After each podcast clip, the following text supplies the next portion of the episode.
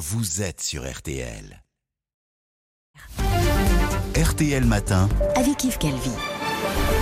Merci à vous tous qui écoutez RTL, il est 7h44. Excellente journée. Alba Ventura, vous recevez donc ce matin le ministre délégué au compte public, Gabriel Attal. Bonjour Gabriel Attal. Bonjour. Alors ce nouveau gouvernement, c'est un peu tout ça pour ça, non? C'est un gouvernement d'action avec euh, des ministres. Qui Mais vont aucun agir. ralliement, pas de prise de guerre, pas d'élargissement?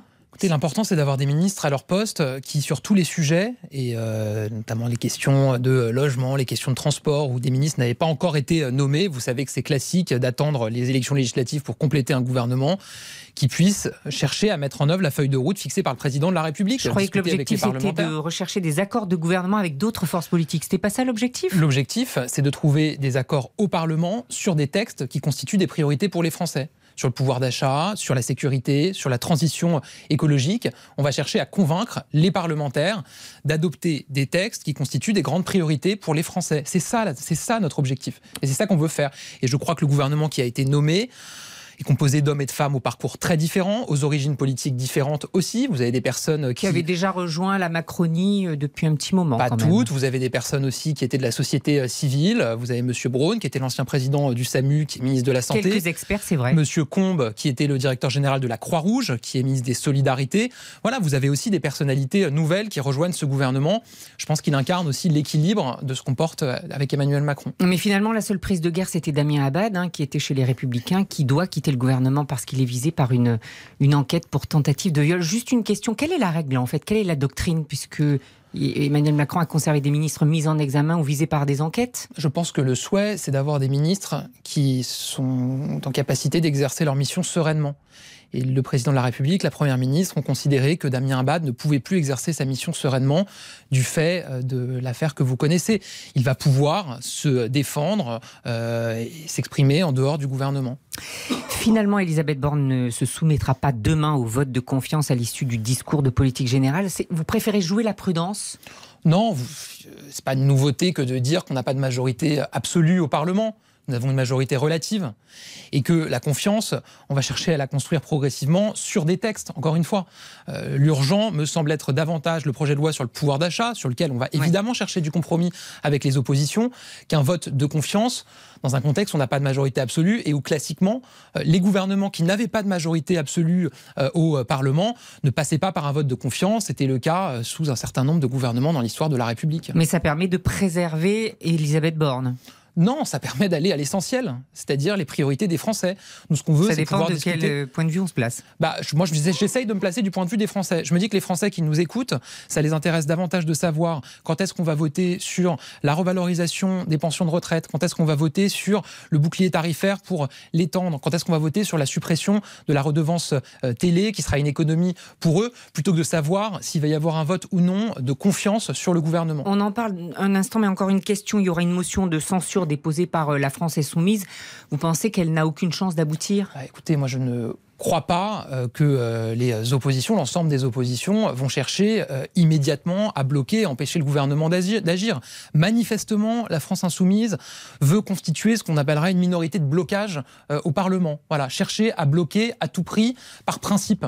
Ils annoncent une motion de censure avant même que la Première ministre ait fait sa déclaration de politique générale.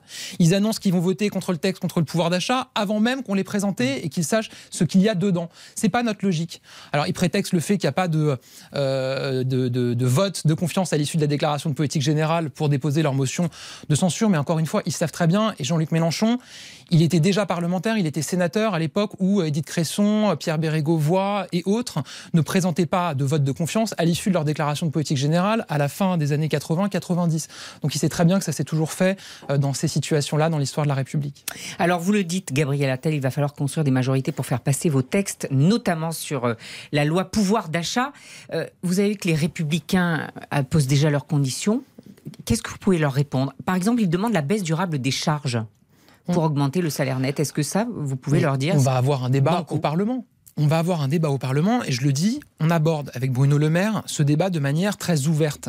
On est prêt à des compromis avec les oppositions qui veulent faire des compromis Hmm. et qui veulent arriver à aboutir à des textes qui répondent aux priorités des Français pour l'intérêt général. On a un cadre qu'on a fixé.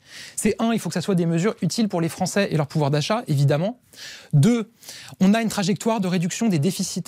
Et c'est essentiel de poursuivre sur cette trajectoire parce que la réalité, c'est que la dette qu'on accumule, c'est potentiellement des impôts pour les Français demain, après-demain. Oui. Et trois, on ne veut pas augmenter les impôts des Français.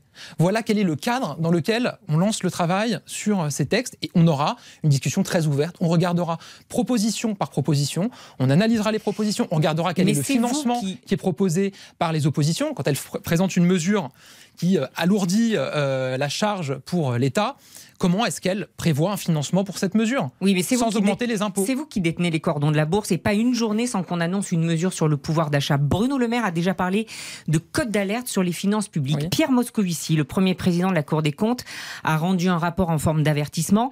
Il dit, Pierre Moscovici, il ne faut pas de quoi qu'il en coûte inflation. on, a, on est sorti du quoi qu'il en coûte. Je le rappelle. hein. Inflation. Après la Non, crise, là, il parle du euh, quoi qu'il en coûte inflation. Il s'agit de prendre... après le Covid. Non mais attendez, il s'agit de prendre des mesures de protection pour les Français. On a déjà commencé à en prendre, et c'est pour ça qu'on a une inflation en France qui est nettement inférieure à l'inflation qu'on constate dans le reste de l'Europe. Parce qu'on a mis en place un bouclier sur les prix de l'électricité et du gaz. Je rappelle, depuis l'automne dernier, ils ont été multipliés par 4, voire par 10 euh, dans un certain nombre de pays européens. Ça n'a pas été le cas en France. C'est pour ça qu'on a une inflation qui est inférieure. On continuera à prendre des mesures pour protéger le pouvoir d'achat des Français, mais on le fait, je le dis, dans une logique de réduction des déficits. Et on peut faire les deux en même temps. L'année dernière, Alba Ventura, elle illustre bien Comment cette on peut politique. faire les deux en même Bah, temps L'année dernière, elle illustre bien, 2021. Qu'est-ce qui s'est passé? On a baissé le déficit. Il était de 8,9% en 2020, l'an dernier 6,4%. Est-ce qu'on a arrêté de protéger les Français? La réponse est non. On a protégé les Français avec une indemnité inflation de 100 euros qui a été versée à 38 millions de Français. Oh. Est-ce qu'on a arrêté de protéger les Français? Non. On a poursuivi des dispositifs de soutien aux entreprises, par exemple le chômage, On a chômage une partiel pour croissance certaines assez entreprises. atone. Euh, Gabriel Attal, une croissance de 2,3% en moyenne sur 2022. Le budget de 2022 a été bâti sur une hypothèse de 4%. Alors, au contraire, je dirais qu'on a une croissance qui est robuste, surtout quand on se compare à nos voisins. Euh, la prévision que nous faisons pour 2022, c'est 2,5%. C'est quasiment un point de plus que nos voisins allemands. Donc, on a une croissance robuste. Par ailleurs, et c'est Le aussi. gouverneur de la Banque de France a prévu par ailleurs pour 2023 1,2% et pour 2024 Là, je parle de 2022. Là, je parle de 2022. Tout à fait. Et par ailleurs, on a une politique qui nous a permis d'avoir un taux de chômage au plus bas depuis 15 ans. Et je le dis de manière euh, un peu importante parce que quand vous avez un taux de chômage qui est bas, d'abord vous avez des Français qui ne sont plus au chômage et qui travaillent, et c'est évidemment bien pour eux, pour leur famille. Mais par ailleurs, vous avez des recettes supplémentaires pour l'État. Plus vous avez de Français qui travaillent, plus évidemment vous avez de cotisations qui sont versées par les entreprises. L'an dernier, avec le taux de chômage le plus bas depuis 15 ans, on a eu 30 milliards d'euros de recettes supplémentaires que ce qui était prévu. Et cette année, nous tablons sur plus de 25 milliards d'euros de recettes en plus que ce qui était prévu. C'est aussi Mais ça qui nous doit permet. maîtriser nos dépenses. Oui, et on doit maîtriser nos dépenses. Est-ce qu'on peut disais- faire mieux sans dépenser plus? Et je vous dis, eh ben, il faut dépenser bien. Voilà, c'est ça. Il faut dépenser bien, c'est-à-dire dépenser au bon endroit pour que ça soit efficace pour soutenir les Français et encore une fois pour continuer à réduire nos déficits. Le déficit l'an dernier, il a baissé par rapport à l'année précédente. Cette année, il va encore baisser. Et on a une trajectoire qui va nous permettre d'atteindre les 3% de déficit en 2027. Tout ça, pour ceux qui nous écoutent, ça fait euh, très euh, chiffres qui correspondent pas à des choses très Oui, mais concrètes. où on fait des économies? Dites-nous, on fait des. Est-ce que la réforme des retraites, elle va arriver là dans euh, les mois qui viennent Je vais vous dire, il y a trois moyens de baisser nos déficits tout en continuant à protéger les Français. Un, l'activité économique, la baisse du chômage, je le disais à l'instant, c'est aussi des recettes en plus qui nous permettent de financer des, euh, euh, des euh, priorités. Deux, c'est les réformes. Vous avez cité, il y a la réforme des retraites, d'autres réformes de modernisation de l'État qui sont possibles. Sur quoi? Et Sur troisième- quel poste? La santé, le Ah, logement, attendez. sur et, quel poste? et troisièmement, on y vient, il y a la question de la maîtrise de nos dépenses. Il ne s'agit pas de dire qu'on va baisser de manière brutale le budget de ministères.